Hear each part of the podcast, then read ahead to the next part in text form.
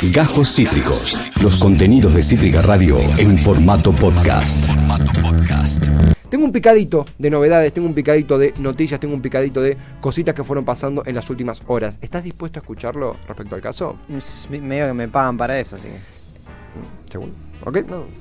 El pasado miércoles estamos hablando de el intento de magnicidio el pasado primero de septiembre a la vicepresidenta de la Nación a manos de Fernando Sabac Montiel, un vendedor de copos de azúcar que integraba una sociedad llamada Los Copitos, cuyos hilos trasfondos aún estamos intentando saber. Detenido está él, su novia Brenda Uriarte y su jefe Nicolás Carrizo.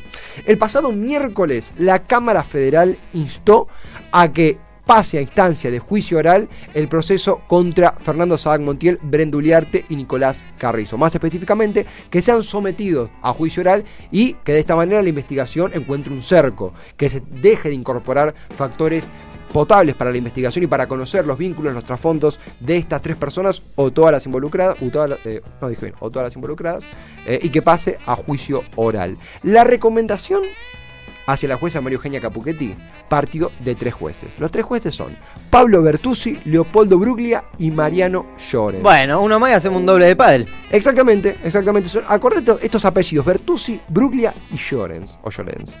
Eh, son los mismos que, a decir, rechazaron el planteo de prisión domiciliaria que había pedido Carrizo, el jefe de los copitos, que sigue detenido junto a Sabac Montiel, junto a Brenda Uliarte.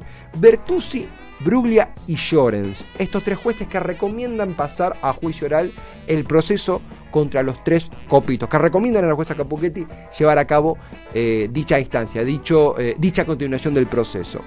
¿Quiénes son Llorens, Bertuzzi eh, y Bruglia? Son los mismos, y te voy a leer la noticia textual, que a contramarcha de la postura de Cristina Kirchner, integrando estos tres la Cámara Federal, determinaron que Revolución Federal, otro grupo aparte de los copitos, es que hay una confusión, porque parece que uno dice, pasó en un comentario de YouTube, y de hecho yo le respondí, está bárbaro también que se, que se arme el debate, ¿verdad? Pero cuando uno dice copitos, Revolución Federal, cosas separadas, parece que está legitimando la hipótesis de que, ah, está diciendo que Revolución Federal no compuso el caldo de cultivos donde germinaron los copitos. Yo puedo decir, eh, puedo opinar que no, que yo creo que tienen que ver y que los vínculos pueden probarse. Sin embargo, por ahora la justicia toma Copitos y Revolución Federal como dos causas separadas. La justicia lo toma así. El grupo de abogados de Cristina pidió unificar las causas y la justicia lo rechazó. Para mí es un error. Yo creo que la unificación tiene que darse para esclarecer, para esclarecer qué es lo que pasó. No se está dando. ¿Quiénes fueron los que justamente eh, fueron a negar en el pedido de la defensa, o los abogados, mejor dicho, de Cristina, de justamente eh, acusar a Revolución Federal de conformar una asociación ilícita que buscó imponer sus ideas por la fuerza o, o el temor en los días previstos al atentado contra la vicepresidenta. Justamente esta acusación de haber generado ese caldo de cultivo que articuló, que motivó indirectamente a Saddam Montiel. Dicho pedido fue rechazado por los jueces Bruglia y Bertuzzi. El tercer juez, en este caso en minoría, Mariano Llorens, aseguró incluso que la manifestación de Jonathan Morel, líder de Revolución Federal, y sus compañeros políticos estaban amparadas en la libertad de expresión y no podían perseguirse penalmente. Esto continúa, las causas están separadas, una de la otra. Continuamos sin saber de los vínculos económicos de Revolución Federal. Continuamos sin saber más específicamente qué hacía Jonathan Morel, líder de este grupo de extrema derecha, eh, carpintero aficionado por YouTube, haciendo laburos de carpintería para un grupo vinculado al clan Caputo. Sí, por millones y millones. Por millones y millones. Podemos ahora poner en YouTube un tutorial y por ahí ganamos algo, Sí. siguiendo esa lógica. El domingo pasado, Juan Alonso, que sigue este tema muy de cerca, en eh, El cohete a la luna, dijo lo siguiente, lo leo porque es muy interesante y muy conciso, la separación artificial de dos causas semejantes, una división impuesta por los camaristas Bruglia, Llorens y Bertuzzi, en cooperación con la jueza Capuchetti, opera como un verdadero candado para la búsqueda de la verdad y la justicia. Por eso mantienen bajo dos jueces distantes la instrucción de accionar de Saad Montiel, Uliarte y Carrizo y se niegan a profundizar sobre el nexo con las actividades violentas de Jonathan Morel. De vuelta, la justicia eh, postula que son dos causas diferentes, no permite unificar esfuerzos, unificar eh, investigaciones, así estamos en este punto. Hay algo más que quería repasar, muy importante que pasó ayer, pero antes que eso, de vuelta, este cerco que crea la justicia al no unificar las causas, hace que encontremos un límite, un mapa sin poder explorarlo, de en dónde se pueden combinar Revolución Federal y los copitos. De vuelta, hay una cuestión también subjetiva de qué es la influencia, cómo probarlo. Revisamos un historial, revisamos un celular, revisamos un space de Twitter. De vuelta, lo que a mí me llama la atención es, se repiten los nombres, se repiten los jueces y se repite esta, este accionar de la justicia que de pasarse a juicio oral, entiende la- los abogados de la vicepresidenta, sería una derrota para la profundización de la investigación. ¿Por qué pasó? Eh, de vuelta, eh, la, la gran pregunta, hizo una frase que dijo Carlos Pagni, que decía algo que no es, es kirchnerista, de que algo lúgubre se está tejiendo sobre la Argentina y que no estamos pudiendo verlo completo. Es, es tremendo, ¿no? Digo, ese, ese diagnóstico y es tremendo también lo que viene. Recién veíamos las imágenes. No dejan, a mí, te juro, me, me siguen Sí. poniendo la, la piel de, de gallina. Con lo que viene me refiero a lo que vaya a presentar ahora. Efectivamente, eh, ayer, en el día de ayer, en minuto uno, se difundió un audio de Fernando Sabac Montiel, la producción de dicho programa del canal C5N, accedió por primera vez a un testimonio en audio de la persona que quiso matar a Cristina Fernández de Kirchner. Eh, dura poco más de, un minuto. Esto decía desde la cárcel, es un documento histórico, la persona que quiso terminar con la vida de Cristina Fernández de Kirchner, Fernando Sabac Montiel. Esto decía ayer. Porque la producción llamó a ese número y para sorpresa nuestra no es, este es atendió Fernando Sabac. Montiel.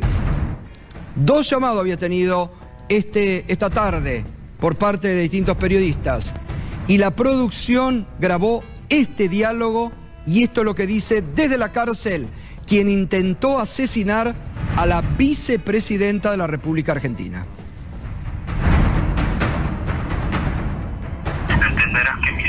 Es muy comprometida y, y a veces yo estuve buscando los medios de forma despavorida, ¿entendés? Yo lo hice por motu propio, ¿entendés? Están inventando una historia, estuve solo. Eh, con respecto al atentado, sí, y tengo las pruebas acá de que Brenda Uliarte no tiene nada que ver. Y, ¿Y, y, por qué la quisiste matar? ¿Por qué la quisiste? bueno, básicamente, eh, a ver, por la situación del país. ¿Y la quisiste matar? Estaba cargada, y tiré el gatillo y el tiro no salió. Tenía cinco balas eh. Pero después me plantaron balas en mi casa, que yo no tenía, pusieron droga diciendo que yo era un drogadicto.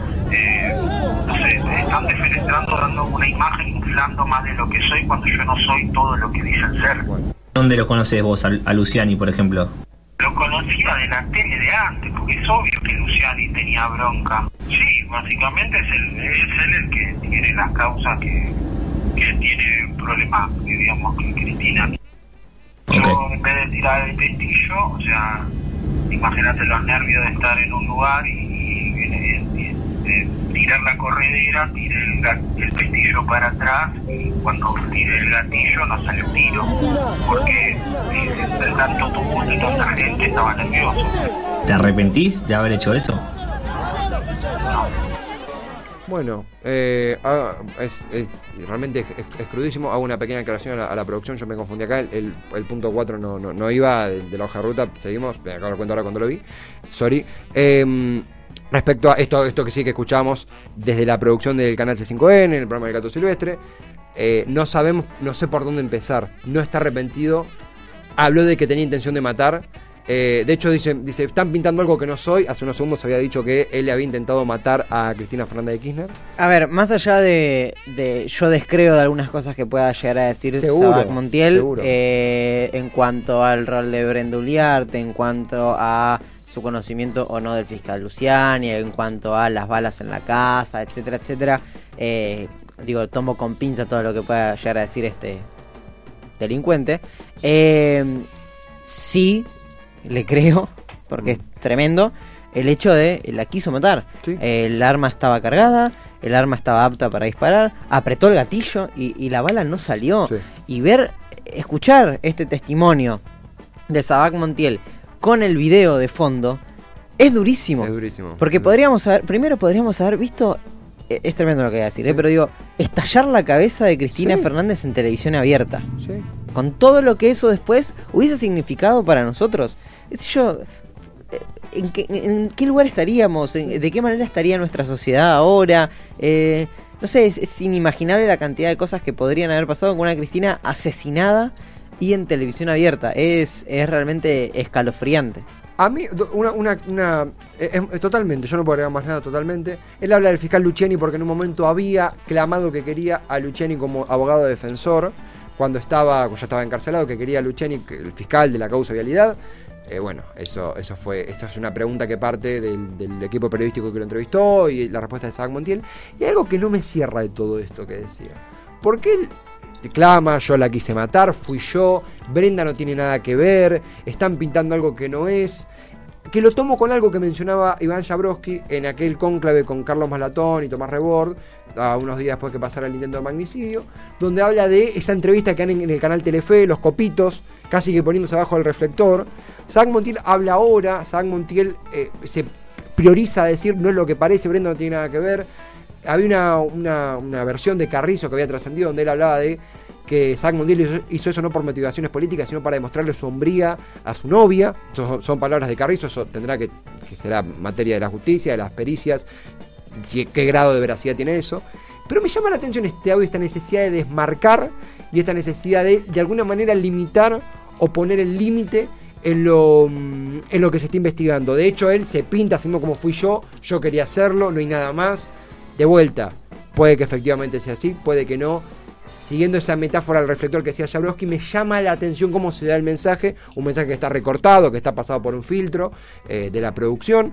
De vuelta, eh, seguramente sea el primero de muchos. Me da la sensación de que no será la última vez que escuchemos hablar a Sadak Montiel. Y lo que decías vos, la línea, la, la delgadez de esa frontera entre el país que tenemos ahora, imperfecto seguro, pero lo que pudo haber sido si esa va la salida, creo que hoy no estaríamos acá. Creo que hoy no, no, no podríamos ni siquiera tener palabras para hablar y aún describir meses después lo que pudo haber sido ese magnicidio. Sí, y esta frase que dijo Cristina, no es la primera vez que se dice, pero el otro día la dijo Cristina, eh, que por ahí pasa desapercibida, pero es de una profundidad bastante interesante, y que es el día que se rompió el pacto democrático. Claro. que claro. es, es realmente así, digo, puede haber diferencias ideológicas, diferencias políticas, eh, incluso hasta discusiones durísimas, eh, pero hay un pacto implícito que es el Claro. pacto de, bueno, al poder se accede o, o se deja por vía democrática. Eh, bueno, ese día se rompió el pacto democrático Claro. porque intentaron asesinar a la vicepresidenta de la nación, referente política más importante del país e incluso de los últimos 20 años más también. Eh, eh, es durísimo. Y digo, lo que nosotros solemos repetir bastante acá, el cuidado que hay que tener con ese pacto democrático, Total. porque la democracia existe, pero también es endeble. Totalmente. Y no debe estar petrificada. Hay que, hay que ver cómo la.